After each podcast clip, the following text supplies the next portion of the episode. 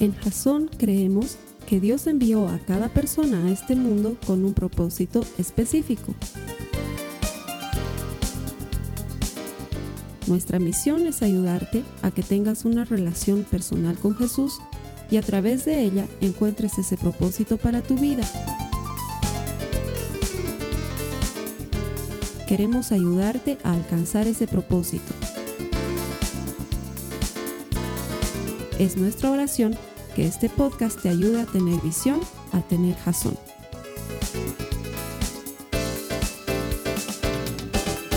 Vamos a dar inicio a una serie difícil, tengo que confesarlo.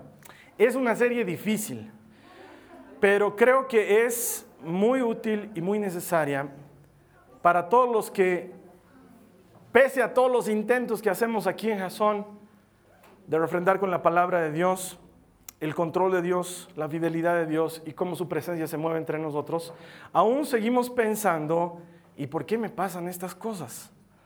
¿Por qué las cosas no salen como yo espero? Y seguimos teniendo en nuestra cabeza a lo mejor esa extraña idea de que Dios debería estar a nuestro servicio. Entonces, hemos agarrado una serie que va a durar tres semanas, tres semanas que la verdad van a ser tres semanas difíciles, en las que a través de la palabra de Dios y a la luz de un profeta poco conocido, vamos a tratar de entender por qué a veces Dios parece injusto, por qué a veces Dios parece que no estuviera actuando y vamos a entender cómo sí en realidad lo está haciendo y en qué sentido está trabajando nuestras vidas. Entonces, esa es la serie que estamos comenzando y esta serie se llama Habacuc. Y no, no me estoy atorando, no tengo ningún pelo en la garganta. El profeta se llamaba así Habacuc, ¿sí? Y hoy vamos a aprender mucho sobre este profeta y lo vamos a ir desarrollando a lo largo del tema de hoy. Y lo que vamos a ver hoy día con Habacuc me lleva a pensar que muchas veces pasa que tenemos ese tipo de preguntas que son difíciles de responder, no sé si a ustedes les ha pasado, esas extrañas preguntas que hacen que uno pase la noche cavilando y pensando, ¿por qué será así como ¿por qué tengo que lavar mi toalla si se supone que cuando la he utilizado yo ya estaba limpio? Sí, o sea, sales de la ducha y usas la toalla y luego esa toalla hay que lavarla. ¿Por qué si ya salí limpio de la ducha? O ¿por qué decimos cosas como he dormido como un bebé? Y todos entendemos cuando alguien dice eso que has dormido bien, pero los que tenemos bebés sabemos que los bebés no duermen bien, despiertan cada dos horas y hacen la noche algo imposible. Entonces no entiendo por qué utilizamos preguntas tales como, eh, o perdón, decimos cosas tales como, he dormido como un bebé. Esa es una gran pregunta. O otra pregunta similar, ¿por qué hay gente que dice, he dormido como tronco? Si los troncos no duermen. O sea, si tú ves un tronco ahí, si es tronco está muerto. Y si está en el árbol está vivo y no está durmiendo. Y sin embargo me pregunto por qué decimos algo así. Pero lejos de estas preguntas que pueden ser ridículamente tontas, había un hombre que se llamaba Habacuc que tenía una gran pregunta. Una pregunta que le hacía a Dios. Y es, Dios, ¿por qué pareces injusto? ¿Por qué parece que no estás cuando más se te necesita? ¿Por qué? Porque quizás tú me digas, ah, lo que pasa es que este Abacuca ha debido ser un tipo que no conocía muy bien a Dios. No, era un tipo que conocía muy bien a Dios. Era un profeta de Israel. De hecho, vamos a ver lo que dice la Biblia para luego ir entrando más en lo que significa el tema de hoy, que he decidido titularlo Dios, ¿dónde estás? ¿Sí? Así se llama el tema. Dios, ¿dónde estás? Vamos a irnos al libro de Habacuc, si necesitas usar tu índice, hazlo, porque son tres páginas, es un libro bien chiquitito, entonces probablemente vayas a necesitarlo. Habacuc, Antiguo Testamento. Está luego del profeta Nahum, pero no sé si eso te sirva de mucha ayuda, así que échale una mano al índice. Habacuc en el capítulo 1, y nos vamos a quedar en ese capítulo durante toda la prédica de hoy. ¿Sí? Habacuc 1. Quiero comenzar leyendo el versículo 2 y la primera parte del versículo 3 que dice, está hablando Habacuc con el Señor y le dice, ¿hasta cuándo debo pedir ayuda, oh Señor? pero tú no escuchas. Hay violencia por todas partes. Clamo, pero tú no vienes a salvar. ¿Tendré siempre que ver estas maldades? ¿Por qué debo mirar tanta miseria? Y es que las, las quejas de Habacuc eran legítimas. Es como el tipo de quejas que tenemos nosotros de, no sé si te pasa, pero dices, me rajo y me rajo toda la semana trabajando, todo el mes trabajando y apenas si logro sacar algo de dinero para el gasto y sin embargo hay unos maleantes, hay unos unos tales por cuales que con un poquito de unas movidas y ganan eh, mucho dinero y tienen casas y tienen autos y se van de viaje y encima a mí mi hijo se me enferma y se me va mucha plata en el médico y en las medicinas y sin embargo hay otros que la pasan bien y que sus hijos ni se enferman y de repente te empiezas a preguntar ¿por qué pasan estas cosas? O sea, no es que estoy lejos de Dios, no es que me he ido lejos de su presencia, pero encima los que están lejos de Él la pasan bomba. Yo los veo cómo están en las fiestas y cómo están en los yates y cómo están con Don Omar bailando danza kuduro. Y a mí la vida me está dando duro. ¿No te ha pasado alguna vez eso? O dices, no sé, hay gente que vive más, hasta mascar agua y son malos. Es esa clase de gente mala, mala que siguen viviendo. Y uno dice, Señor, ya llévatelos de una vez y siguen vivos, los desgraciados. Y sin embargo hay un papá de tres chiquitos que tiene 42 años y se muere de cáncer y no entiendes lo que pasa y dices, Dios, ¿no era mejor que viva este que tiene tres hijos a que viva este que hace la vida imposible a tantos? ¿O por qué este muchacho que era bueno tenía que estar sentado en esta parte del auto justo donde lo chocaron para morirse?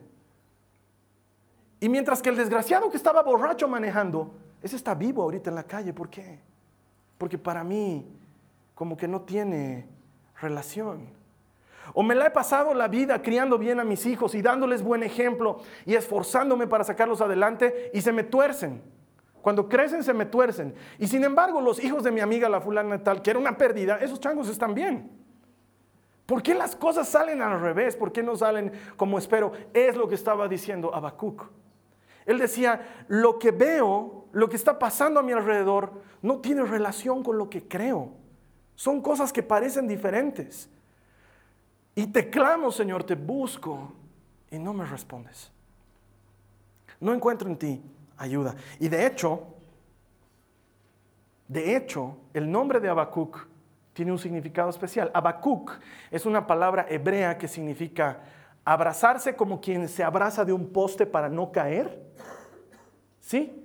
O puede significar también luchar, pero no luchar en el sentido de agarrarte a puñetazos, sino luchar por no caer. Ambas connotaciones son importantes para el nombre de Habacuc y tiene que ver mucho con el momento en el que él vivía.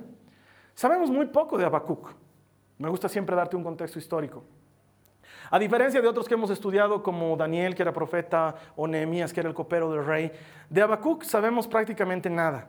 Lo poco que dice en sus tres o cuatro páginas de la Biblia, y por lo poco que dice y lo que los historiadores se han esforzado en investigar, sabemos que era un profeta, eso es obvio porque dice que está el profeta Habacuc hablando, entonces ya sabemos ahí que era profeta. Profeta quiere decir que es una persona que habla de parte de Dios. Dios le da un mensaje y él habla de parte de Dios. Pero además sabemos que era levita, esto quiere decir que era músico. Era parte de una tribu de hombres eh, judíos que se dedicaban a la adoración en el templo. Eso quiere decir que era de un linaje sacerdotal. Él venía seguramente de la tribu de Leví, por eso era levita y se dedicaba a tocar en el templo. Entonces era de una familia que había estado íntegramente dedicada a Dios, conocía a Dios, pasaba mucho tiempo con Dios, amaba a Dios y sin embargo no lo entendía. Y por eso me parece importante hablar de él, porque probablemente sea tu caso. Probablemente conoces a Dios, amas a Dios, pero no le entiendes. No entiendes por qué las cosas no funcionan como tú te imaginas que deberían funcionar. Y Habacuc está más o menos en el 600 algo antes de Cristo, un tiempo antes de que los babilonios invadan el pueblo de Dios. ¿sí? Ahora les voy a pedir un favor.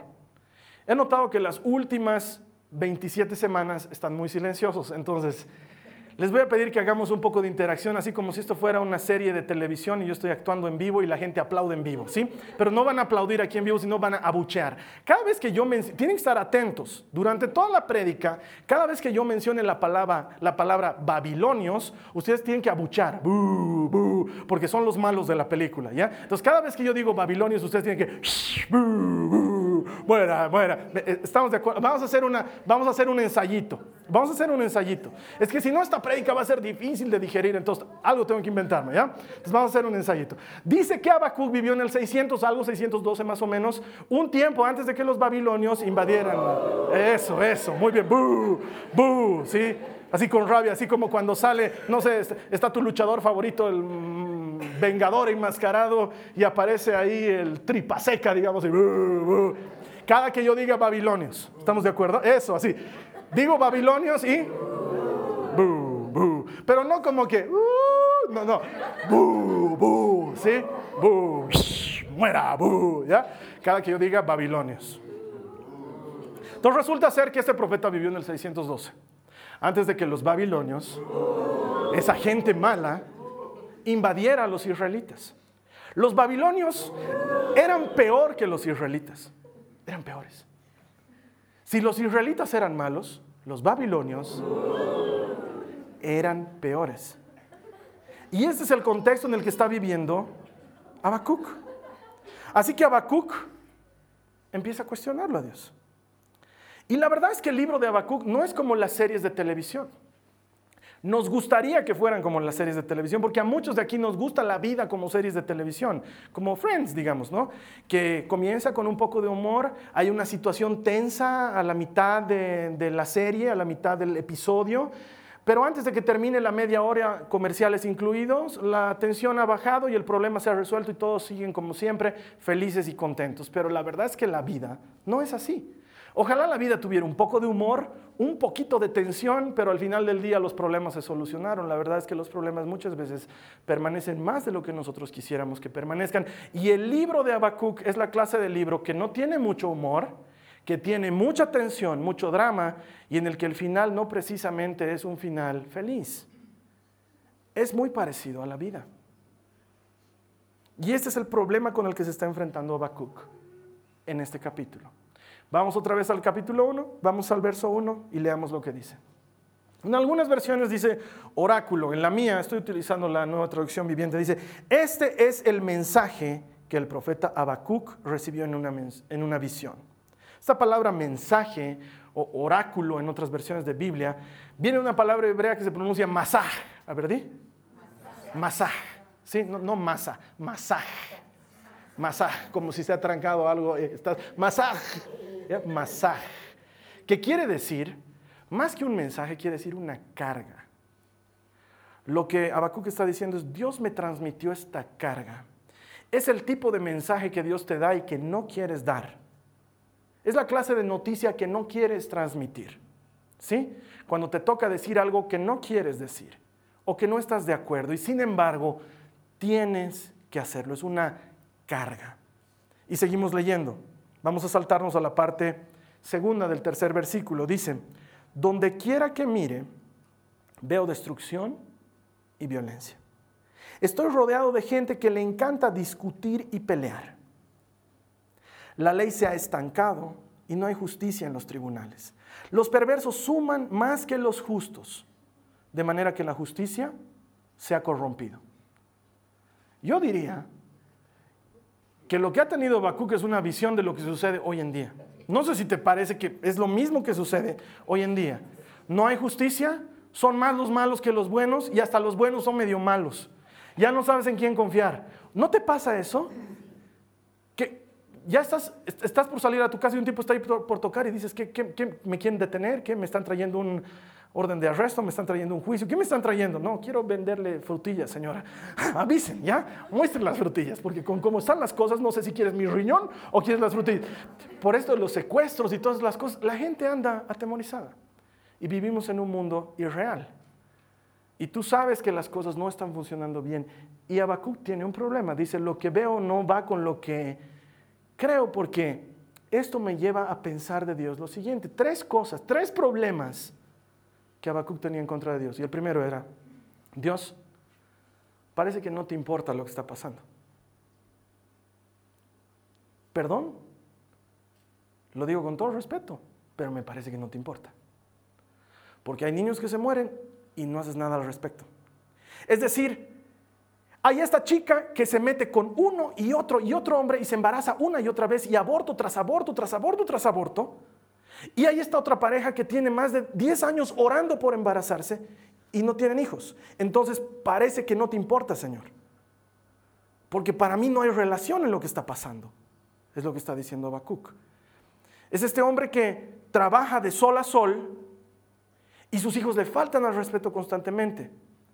Y hay este otro hombre que no se esfuerza mucho, que tiene negocios turbios y que sus hijos están sobre todo, sobre todo y se ven como una familia feliz. Y para mí esto no encaja. Es esta persona que no te ama, no te sigue, no te conoce y se enferma y se sana. Y esta otra persona que te ama, te conoce y te sigue y vive con la enfermedad todo este tiempo y no entiendo lo que está pasando porque Dios creo que no te importa. Creo que no te importa lo que está pasando. Y la segunda queja que tenía Bakú contra Dios es que me parece que tú eres el que puede hacer mucho, pero no lo hace. Es decir, Señor, perdón, pero creo que está en tus manos solucionar este tema y sin embargo no lo haces. La solución pasa por tus manos y no la pones en práctica. Y esto lleva a la tercera queja de Habacuc. Lo que haces me parece injusto. Lo que estás haciendo, Señor, para mí no tiene pies ni cabeza. No sé por qué lo permites, no sé por qué lo haces. Para mí es injusto. Es más, veo que en todo esto que está diciendo Habacuc, porque lo leemos en este capítulo 1, se lo dice con mucho respeto a Dios, pero se lo dice, le dice, Señor, en pocas palabras, eh, si yo estuviera a cargo, las cosas serían diferentes. Y no sé si alguna vez te ha pasado, si has pensado eso. Si alguna vez has pensado, Dios, si yo estuviera a cargo, yo lo haría diferente. ¿Alguna vez has pensado eso? ¿Alguien? ¿Nadie? ¿Una? ¿Alguien más? ¿Dos? ¿Tres? Seamos honestos, si alguna vez has pensado, Dios, yo lo haría de otra manera. Ok, ¿saben qué? Hasta da miedo hacer esa pregunta. Les soy honesto. Porque no sé si hasta es lícito los que han levantado la mano. Es más, estoy aquí delante de ustedes como profeta del Señor y les digo, los que han levantado su mano se les va a pinchar la llanta al salir y esta noche van a tener un grano en la nariz. No puedes decir eso. No puedes. O por lo menos eso es lo que nos hacen creer. Porque parece que como creyente no podrías cuestionar a Dios. Parece que como creyente cuestionar a Dios haría que dejes de ser creyente y pases a ser un paria. Y sin embargo, creo que un cristiano devoto y creyente sí puede quejarse delante de Dios. Porque tal vez tú me digas, es que este Habacuc era muy poca cosa. No, era un sacerdote, un levita y un profeta y está hablando a ese nivel con Dios. Y por lo que veo no le cae un rayo y se muere. Dios le deja hablar. Porque Dios es lo suficientemente grande como para lidiar con las preguntas y los problemas. Me ha tocado muchas veces que la gente piensa que yo debería defender a Jesús. Porque lo empiezan a atacar. ¿Por qué ha pasado esto otro? Y si Dios es tan bueno, ¿por qué ha pasado esto otro? Y si Dios es amor, ¿por qué esto otro? Y siempre les digo, ¿saben qué? Dios es lo suficientemente grandecito como para defenderse él solo. Yo no soy su abogado defensor. Yo creo en él, pero hay cosas que no puedo responder. Si quieres preguntarle algo a Dios, pregúntaselo tú. Y Él no se va a enojar. Porque no le cae un rayo a Habacuc por decirle, Dios me parece injusto. Acabamos de leerlo. ¿Hasta cuándo voy a tolerar que no hagas nada, Señor? Y Dios puede decirle, un ratito, te mueres. ahí está, ya no toleras más. Bienvenido. No. no. Y es porque Él está pasando por algo que es habitual en la Biblia. Fíjate en los salmos. Señor, ¿dónde estás? Clamo y clamo a ti, no me respondes. Señor, he volcado mis lágrimas delante de ti, no escucho tu respuesta. Estoy como en un pozo, ¿cuándo me rescatarás? O el libro de las lamentaciones, que, wow, se llama Lamentaciones. Dios, ¿hasta cuándo toleraremos esto? ¿Hasta cuándo viviremos como vergüenza y oprobio? O míralo a Jesús en la cruz del Calvario, diciendo, Dios, ¿por qué me has abandonado? ¿Por qué? No entiendo lo que está pasando. Y eso se parece en gran medida a lo que te voy a explicar en el cuadro que va a aparecer a continuación.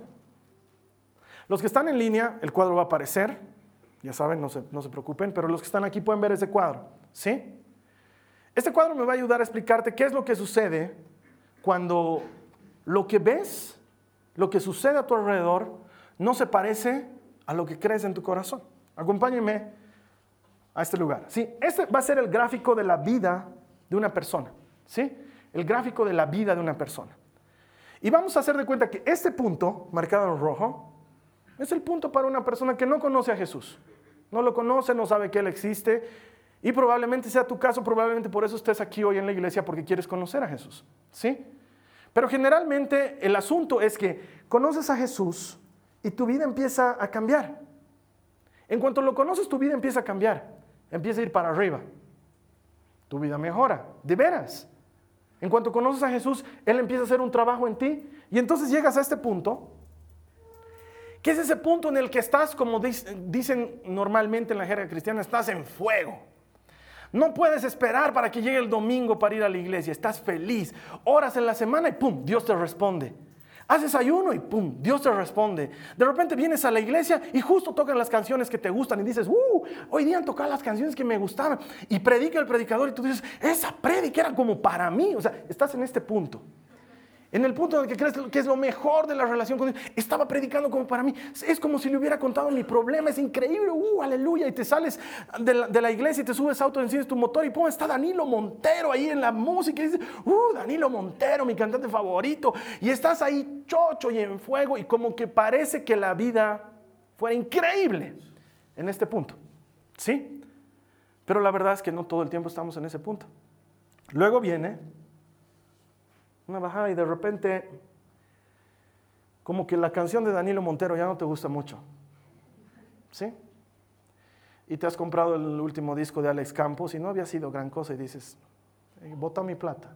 No, no es gran cosa este disco. Y sigues avanzando y como que oras y esta vez Dios no responde tu oración. Te tiene en espera.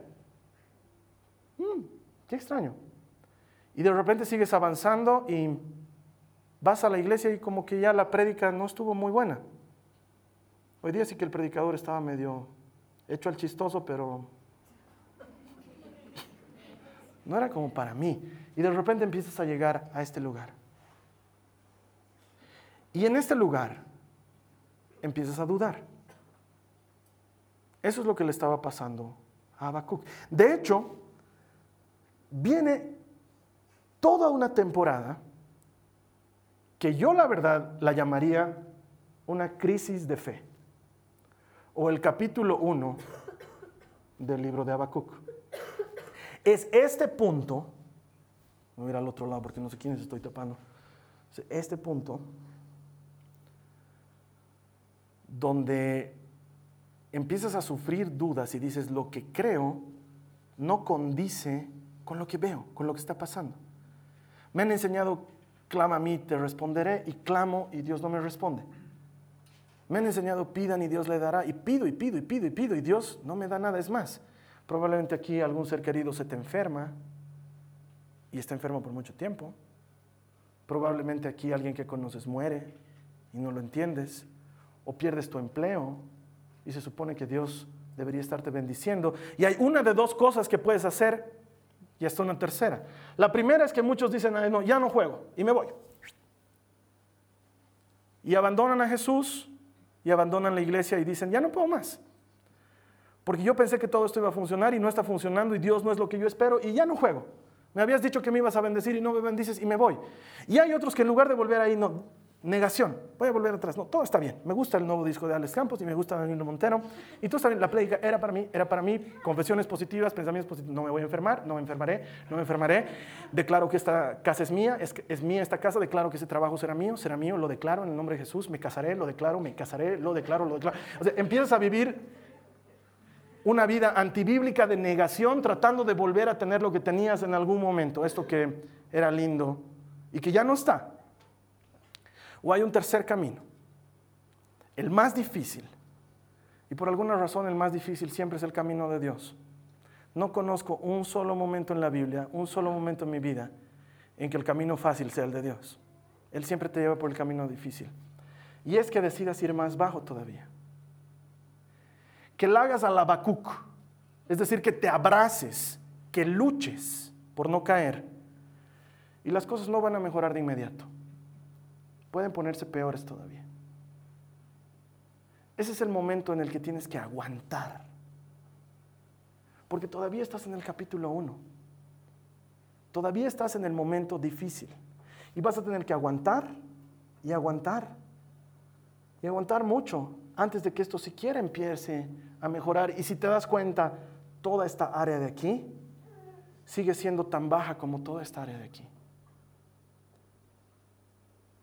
Pero si aguantas, las cosas van a mejorar y mejorar. Hasta que llegues a un punto que ya mi mano no alcanza por razones obvias. En el que tu fe y tu relación con Dios sean capaces de llevarte sobre cualquier prueba. ¿Me entiendes? Por eso probablemente necesitemos hacerle al Habacuc. Necesitemos aguantar. Necesitemos sostenernos en Dios. En lugar de vivir en negación y empezar a hacer confesiones positivas que no tienen nada que ver con el Evangelio, o en lugar de irte a tu casa porque ya no te gustó el juego y no era como querías, y considerar otras opciones como volverte vegetariano, qué sé yo, es aguantar, abrazarte de Dios y pelear. Dios no se ha ido. Dios no está a un lado. Pero hay momentos así en la vida. Momentos en los que sabemos si de veras quieres estar con Dios o no. Porque Él nunca prometió que esto sería fácil, nunca lo hizo. Él nos prometió vida eterna, pero nunca dijo que esto sería fácil. Y de hecho, se queja Abacú con Dios y me sorprende lo que Dios le responde. Mira el verso 5 del mismo capítulo. El Señor respondió, observen las naciones, mírenlas y asómbrense pues estoy haciendo algo en sus propios días, algo que no creerían aun si alguien se los dijera. ¿Te imaginas esa respuesta de Dios? Habacuc está, Señor, me parece que no te importa, me parece que puedes hacer algo y no lo haces, creo que eres injusto. Y Dios le responde, si te dijera lo que voy a hacer, no me creerías. No me creerías. De hecho, esta palabra, asómbrense, que acabamos de leer, viene del hebreo tamaj, que significa quedar atónito, perplejo es la clase de noticia que te hace tambalear. ¿Sí? Eso es lo que está recibiendo de respuesta Habacuc. Y continúa la respuesta en el verso 6 y dice, estoy levantando a los babilonios. Gracias, estoy levantando a los babilonios. Estoy levantando a los babilonios. Un pueblo cruel y violento marcharán por todo el mundo y conquistarán otras tierras. Son reconocidos por su crueldad y hacen lo que se les antoja. Sus caballos son más veloces que los guepardos y más feroces que los, lobos al, que los lobos al anochecer. Sus jinetes arremeten desde lejos como águilas y se lanzan en picada para devorar a sus presas. Viven y vienen sin tregua, decididos a la violencia. Sus multitudes avanzan como el viento del desierto, barriendo cautivos a su paso como si fueran arena. ¿Te das cuenta de lo que le está diciendo el señor Habacuc? Otra vez ven conmigo, cámara. Habacuc le está diciendo, Señor, no entiendo lo que está pasando. Creo que podrías hacer algo y no lo estás haciendo. Me parece que es injusto, creo que no te importa. Y Dios le está diciendo, si supieras que lo que viene es peor todavía, no me creerías. Y ahora, no me lo tomes a mal, esto no es anticipo de que algo malo te va a pasar. Lo que Dios está diciendo es que lo que Él hace siempre va a terminar en bien, aunque en principio parezca muy malo y no lo entiendas. Porque si te dijera lo que voy a hacer y en qué va a terminar, no me creerías. Si te dijera que para que Israel sea libre, primero tiene que caer en manos de los babilonios, no me creerías. No lo creerías. Si te dijera que los que vienen para aprisionarlos a ustedes son peores que ustedes, no me creerías. Y entonces, te anticipé, esta es una serie difícil, pero tengo esperanza de que te levante a ti y que te ayude a entender. Quiero que sepas cuál es el resumen del capítulo 1. El capítulo 1 es preguntarse, es no entender. Y yo me pregunto, ¿puede un creyente tener en su corazón duda y fe? Bueno, de hecho, te quiero decir lo siguiente. Un verdadero creyente en Dios, y espero que esto te traiga paz a tu vida, sí puede preguntarle cosas a Dios y al mismo tiempo creerle. Sí puede dudar de lo que está pasando y al mismo tiempo creerle. Puede pasar.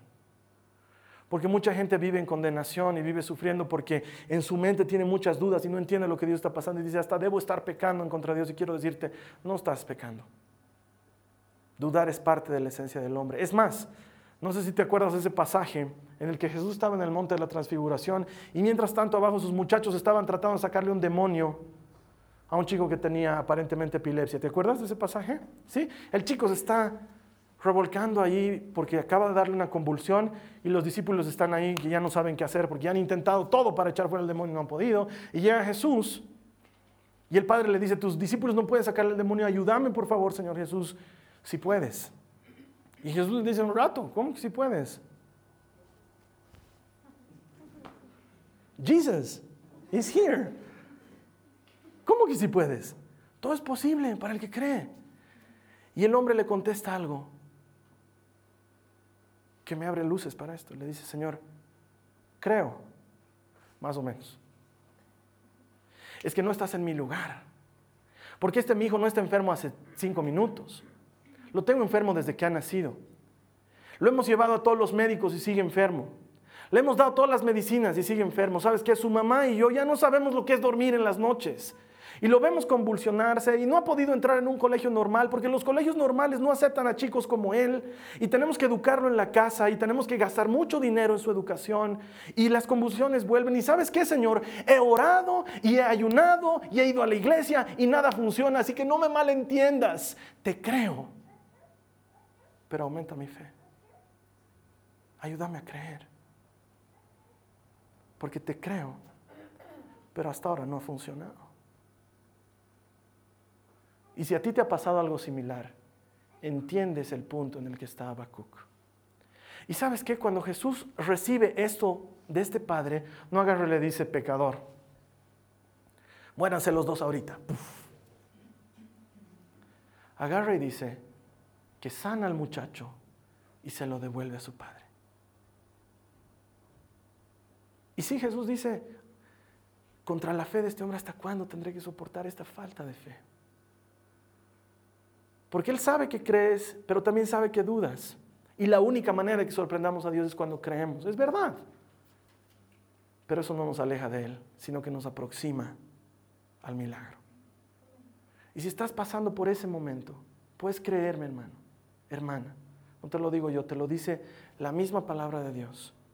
Dios responde al que aún dudando le hace al Habacuc y se abraza y lucha por no caerse.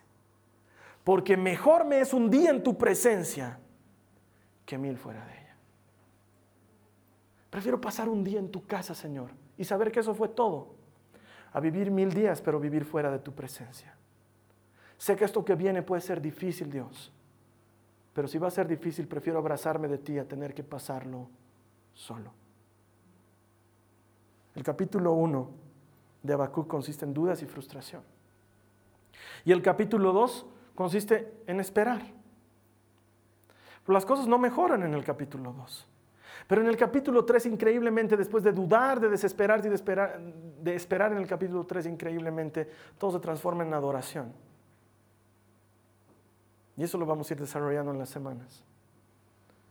Mi intención era que sepas que en la Biblia hay gente que ha pasado por lo que tú probablemente estás pasando y esa gente da testimonio de que Dios es fiel y que nunca abandona. A los que le hacen al Habacuc se abrazan y luchan por no caer. Vamos a terminar leyendo lo que dice los versos 12 y 13 del mismo capítulo 1. Oh Señor mi Dios, Santo mío tú que eres eterno, no puede ser que estés planeando acabar con nosotros. Oh Señor, nuestra roca, tú has enviado a los babilonios para corregirnos y castigarnos por nuestros muchos pecados. Gracias, hermanos. Tú has enviado a los babilonios para corregirnos y castigarnos por nuestros muchos pecados, pero tú eres puro y no soportas ver la maldad. ¿Serás indiferente ante la traición de ellos? ¿Guardarás silencio mientras los perversos se tragan a gente más justa que ellos? Me gustaría que la prédica termine con algo diferente, pero ahí termina. No hay final feliz. Es Habacuc quejándose. ¿De veras va a pasar esto, Señor? ¿De veras va a pasar? Y sin embargo tú y yo tenemos una visión de lo que sucedió después. Habacuc lo estaba viviendo en presente. Nosotros podemos verlo en perspectiva. ¿Dios sacó algo bueno de eso? ¿Sí o no? Dios puede sacar algo bueno de cualquier cosa que suceda en tu vida. No importa por lo que estés pasando en este momento, por favor, no te vayas. No entres en modo negación. Abrázate de Dios.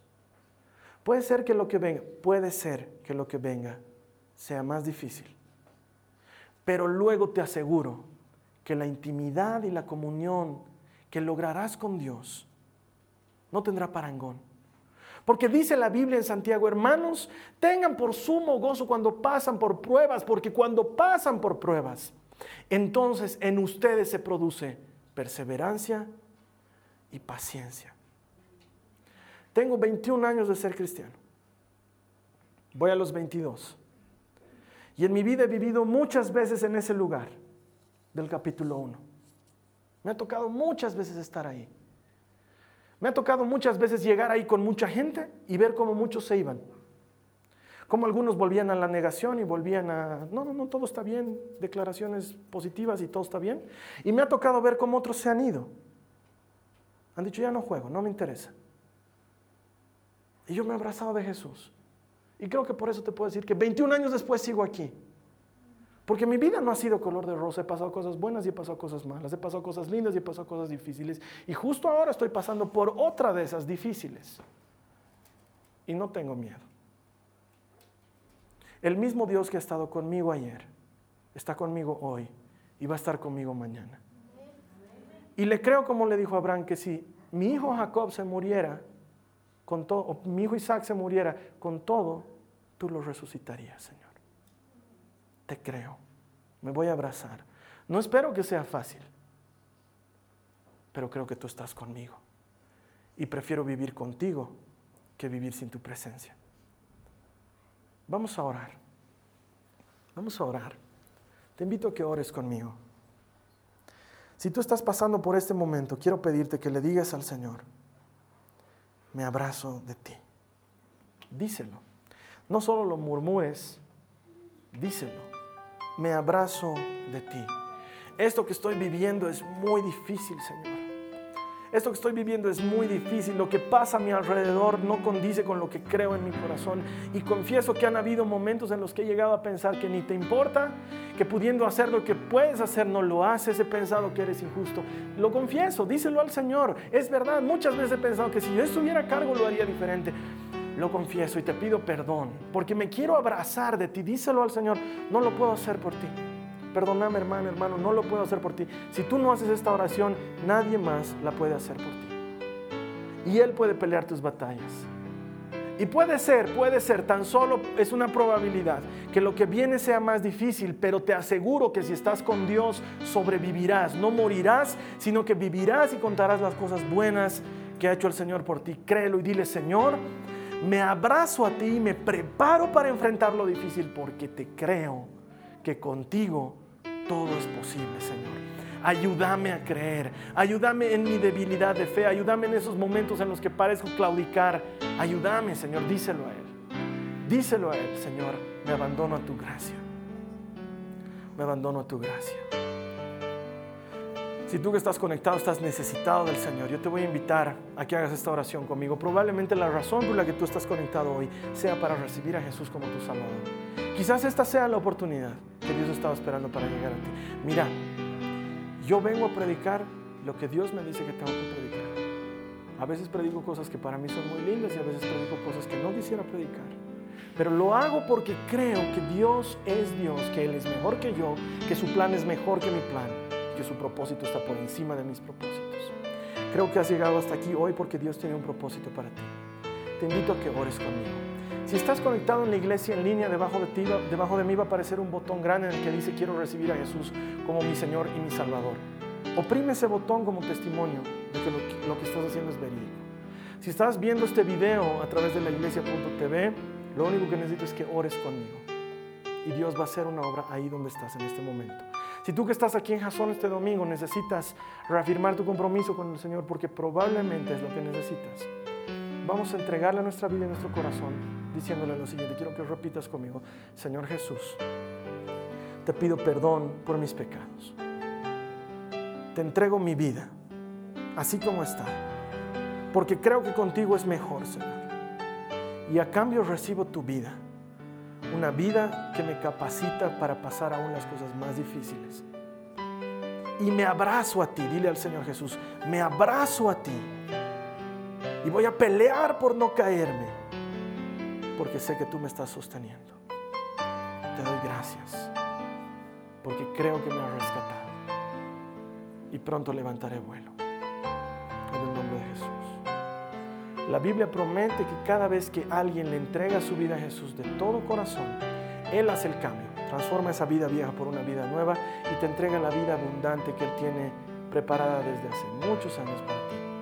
Quiero darte la bienvenida a la familia de Dios. Creo que Dios tiene un propósito para tu vida y te voy a invitar a que te mantengas en contacto con nosotros. En Jason creemos que Dios tiene un propósito y lo cumplirá. Nos va a encantar ayudarte a encontrar ese propósito. Nos vamos a ver aquí la siguiente semana. El siguiente capítulo que viene tampoco es fácil, pero te va a ayudar a entender cómo Dios puede sacarte aún de lo más difícil y llevarte a cosas mejores porque ese es su propósito para nuestras vidas. Te veo aquí la siguiente Chao.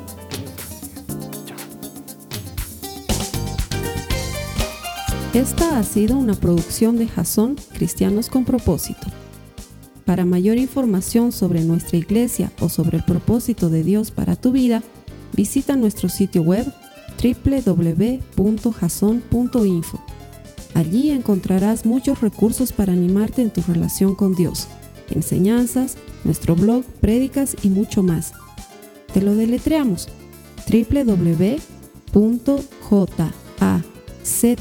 www.jazon.info.